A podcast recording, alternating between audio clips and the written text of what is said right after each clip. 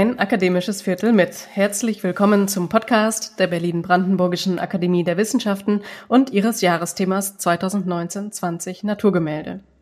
Seitdem die Türen der Akademie aufgrund der Corona-Pandemie vorübergehend schließen mussten, sprechen meine Kollegin Friederike Krippner und ich zweimal in der Woche mit unseren Akademiemitgliedern über aktuelle Forschungsprojekte und über Forschung in Zeiten von Corona.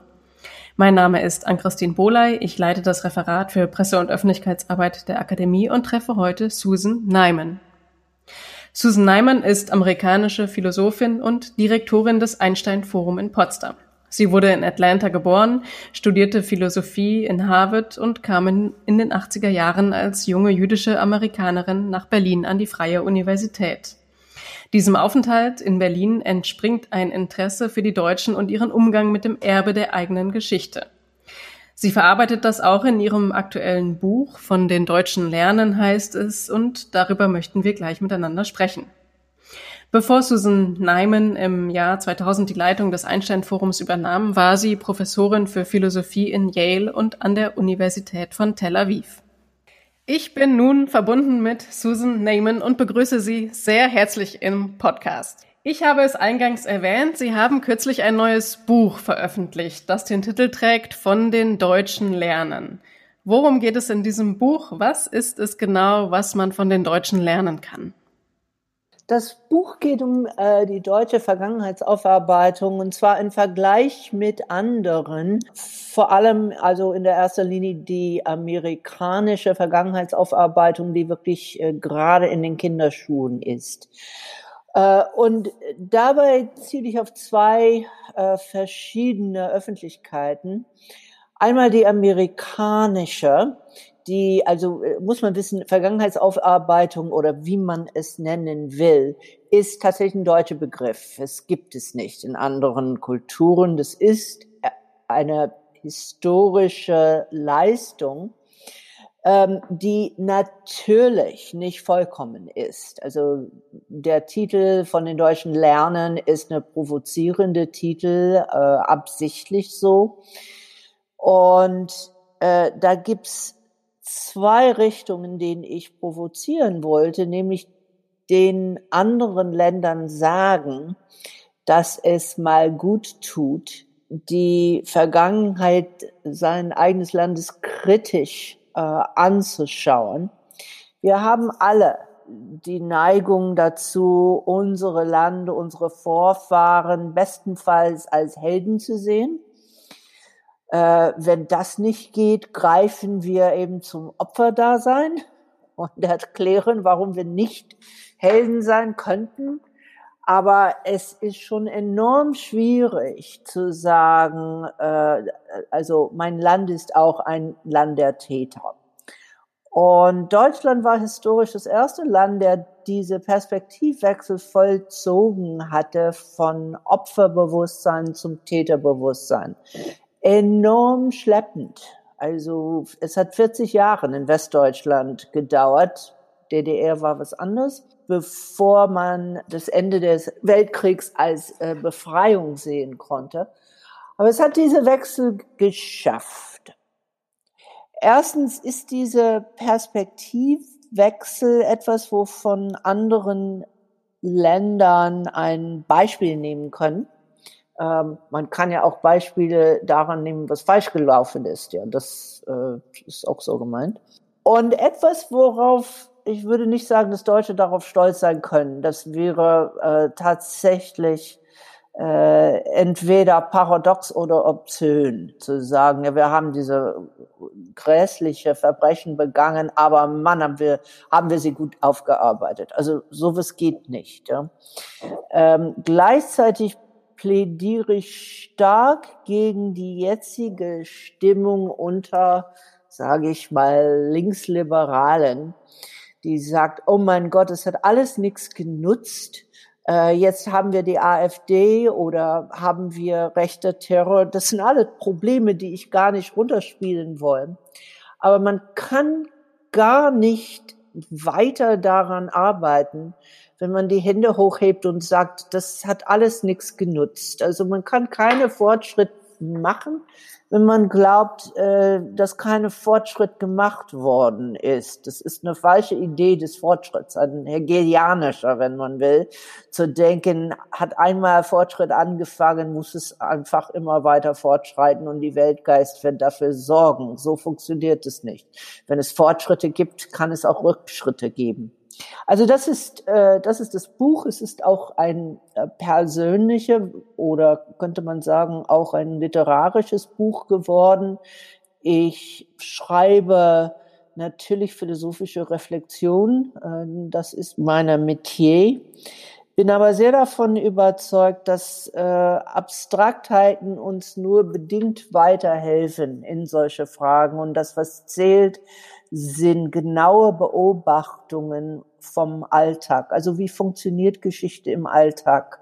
Äh, wie beeinflusst es, äh, also was man isst, was man singt, was man äh, den Kindern erzählt, was man von den Eltern erzählt worden ist.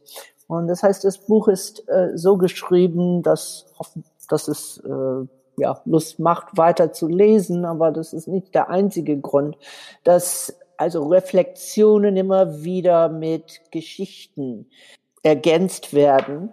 Und das sind Geschichten sowohl aus deutscher Zusammenhänge wie auch aus amerikanischer. Ich bin in den Südstaaten von den USA geboren und als ich äh, entschieden habe, dieses Buch zu schreiben, habe ich dann ein halbes Jahr im tiefen Süden verbracht und mit Menschen über deren äh, Begriffe der Geschichte sehr vielseitig zu sprechen und zu reflektieren.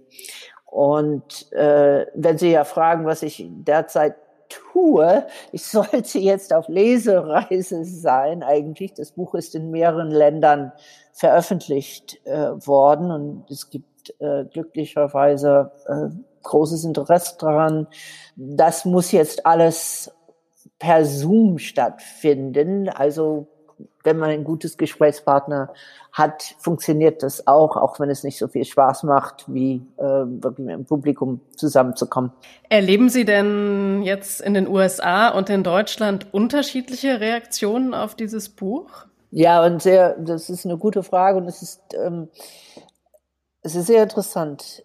Äh, ich erwartete, dass es unterschiedlich war, äh, sein würde, aber ich wusste nicht genau wie. Als ich mit dem Projekt anfing, Ende 2015, wusste ich, dass der Titel provozieren würde und ich wusste, dass die meisten Amerikaner das ablehnen würde. Die Idee, also Deutschland, ist nicht auf die Nazi-Zeit reduziert, aber doch im Ausland immer noch damit assoziiert. Und ich wusste die Vorstellung, dass Amerikaner etwas zu äh, lernen hatte von der Nation, der das absolutes Böses, so wie das dort vorgestellt wird, äh, dass man diese Vorschlag wirklich von vielen ablehnend äh, begrüßt wurde. Und es war auch so, als ich an, anfing, äh, als ich recherchiert habe, 2016, 17, musste ich natürlich, als ich Leute interviewt habe, musste ich natürlich viele Leute sagen, worum es ging. Und ich habe dann ein bisschen davon erzählt. Als ich aber jetzt im Herbst 19 auf Lesereise war, hat niemand in den USA daran Anstoß genommen. Ganz im Gegenteil ähm, dank dreieinhalb Jahren von Donald Trump äh, ist es den Amerikanern klar geworden, dass Nazis nicht nur ein deutsches Problem seien. Und wir haben einen Mann im Weißen Haus, der laut und deutlich Menschen, die Hackenkreuzfahnen schwingen, ähm, feine Leute genannt hat. Also insofern waren Amerikaner sehr wohlbereit, Lektionen in Vergangenheitsaufarbeitung von irgendwo zu nehmen, auch von den Deutschen. Das ist natürlich ein bisschen self-selecting, also Leute, die zu einem, einer Lesung kommen, neigen bestimmte politische Tendenzen zu hören, also waren selten Trump-Unterstützer, die mir diesmal begegnet sind auf die Lesereise. Ich hatte einige natürlich bei der Forschungsreise äh, getroffen. Aber äh, Amerikaner waren sehr dafür offen, während zunächst mal viele deutsche Leser haben gefragt, das spinnt die Frau wohl? Hat sie, weiß sie nicht, was äh, mit AfD und etc. Äh, in diesem Land passiert. Und aber als ich gesprochen habe, als äh, deutsche Leser dann gehört habe, genau was ich damit meine, hat das schon äh, ziemlich viel Zustimmung bekommen. Selbst mein provozierendste These, vor allem für deutsche Leser, nämlich dass die DDR in den ersten 40 Jahren der bessere Vergangenheitsaufarbeitung betrieben hatte als die BRD. Das war sogar in einer Rezension in der Welt für richtig gefunden. Ich meine, äh, anerkannt, dass das äh, eine provozierende These ist. Aber so sagte der Rezensent, äh, sie hat es belegt. Sie hat es belegt durch Zahlen und sie hat es belegt durch sehr viel Interviews mit ehemaligen DDR-Bürger. Also wer erstmal davon hört, meint, dass ich spinne. Wer sich die Mühe gibt, äh, oder dass ich eine naive Army bin, die keine Ahnung hat. Das, die Variante gibt es natürlich auch. Ähm, aber ähm, wer sich die Mühe gibt, ein bisschen zuzuhören, ähm, hat schon, äh, hat schon verstanden, worum es geht. Das wünschen wir Ihnen und uns natürlich auch, dass es da viele aufmerksame Hörer und auch Leser gibt. Ich möchte Sie noch eine ganz andere Sache fragen. Sie leiten ja das Einstein-Forum in Potsdam. Das ist eine Einrichtung, die sich zum Ziel gesetzt hat, die intellektuelle Auseinandersetzung, auch Wissenschaft zu demokratisieren, verfügbarer zu machen, mit der größeren Öffentlichkeit ähm, zu diskutieren. Könnten Sie uns davon ein bisschen berichten, was Sie da machen, wie Sie dieses Ziel einlösen und wie Sie das vor allem in Corona-Zeiten auch tun? Ja, normale Zeiten, äh, es ist jetzt im, Hinblick sehr einfach gewesen, äh, obwohl wir natürlich immer versucht haben, dies und jenes besser zu machen. Normale Zeiten, wir haben ein eher salonartiges äh, Raum. Äh, darin passen bei sehr große Veranstaltungen bei uns äh, 100 Leute. Normalerweise ist es eher die Hälfte. Und durch die schönen Räume, die wir in diesem alten Reihenhaus aus dem 18. Jahrhundert, ähm, kann man einfach eine andere Art von Veranstaltungen durchführen. Wir bitten alle Referenten so zu sprechen, dass sie, einmal habe ich es so gesagt, sowohl von einem Botschafter wie auch von einem Gurkenhändler verstanden werden könnten. Wir hatten beide, die zu unserem Stammpublikum äh, gehörten. Die Idee ist, ähm, gutes Denken soll jedem zugänglich sind. Das ist sehr im Sinne der Aufklärung. Und ich bin äh, von meiner philosophische, also reine philosophische Forschung her ein, ein Verteidigerin der Aufklärung. Selbst Immanuel Kant hat 15 gute äh, lesbare Schriften geschrieben für die berlinische Monatsschrift. Also Kant ist nicht gerade bekannt für zugängliche Texte, aber selbst er könnte das machen. Der bekannteste davon ist, was heißt Aufklärung, aber es gibt 14 andere. Ähm, und die Idee ist, wenn man also hochkarätige Denker dazu einlädt, in die, auf diese Stil, was ich muss leider sagen, passiert leider nicht so oft im deutschsprachigen Raum, äh, passiert natürlich nicht immer im äh, angelsächsischen Raum, aber da, da ist es eher. Dann entsteht ein Gespräch mit dem Publikum, was sich nicht auf diese übliche drei Publikumsfragen beschränkt, sondern also wir nehmen genauso viel Zeit für Diskussionen wie für Vorträge beziehungsweise Podiumsdiskussionen. Am besten sind natürlich unsere Tagungen, wo die Leute wirklich gern zusammenkommen. Ich hätte gedacht, Interdisziplinarität muss man nicht mehr äh, hochhangen. Ich dachte, das sei selbstverständlich. Also ich diese Stelle angenommen habe vor 20 Jahren. Aber ich höre dann immer wieder, dass die richtige interdisziplinäre Tagungen doch nicht stattfinden, dass der Diskurs wirklich in den Fächer bleibt. Und wir haben gute, wirklich gute Erfahrungen darin, das äh, zu überwinden. Jetzt kam Corona. Und unsere ganze Sommerprogramm müssten wir schließlich streichen, obwohl das uns wie auch vielen anderen gar nicht klar war am Anfang. Wir haben gedacht, okay, April geht nicht, aber vielleicht Ende Mai oder also jetzt, äh, da wir in Brandenburg sind, äh, hat Brandenburg äh, jetzt, also es gilt der Regel, es gibt keine Sommerveranstaltungen. Viele von meinem Team, ich im allem voran, hatte gedacht, wir steigen nicht ins Online-Geschäft. Das machen jetzt alle. Ähm, ich habe gedacht, ein Vorteil diese Pandemie ist, dass ich wieder zum Lesen von ganze altmodische Bücher komme, anstatt immer wieder Podcasts und äh, äh, Videogespräche hören zu müssen. Aber Sie sehen, ähm, ich mache es und wir werden möglicherweise keine Wahl haben, äh, das im, im Herbst zu machen.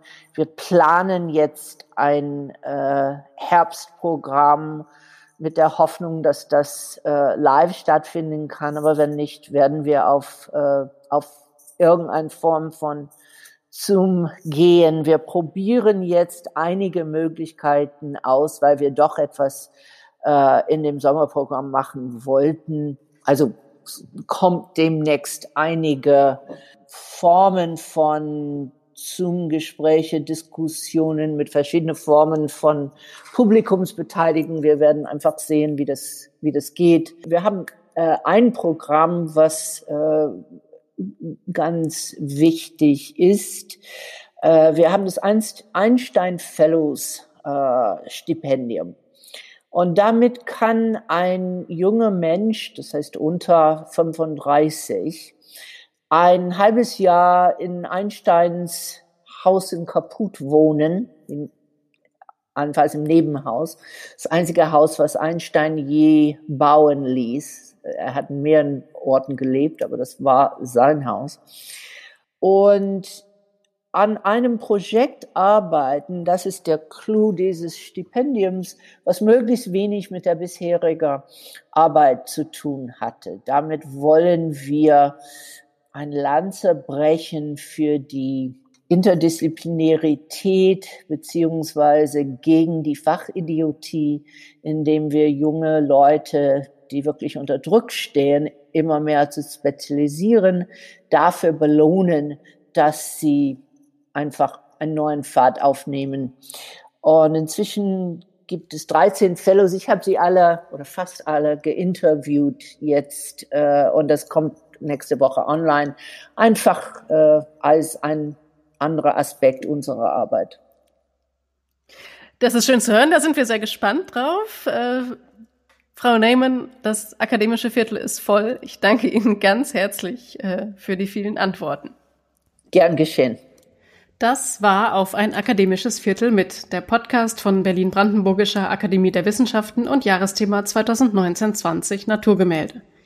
Wir danken Ihnen fürs Zuhören und freuen uns, wenn Sie auch beim nächsten Mal wieder dabei sind. Bis dahin, bleiben Sie gesund.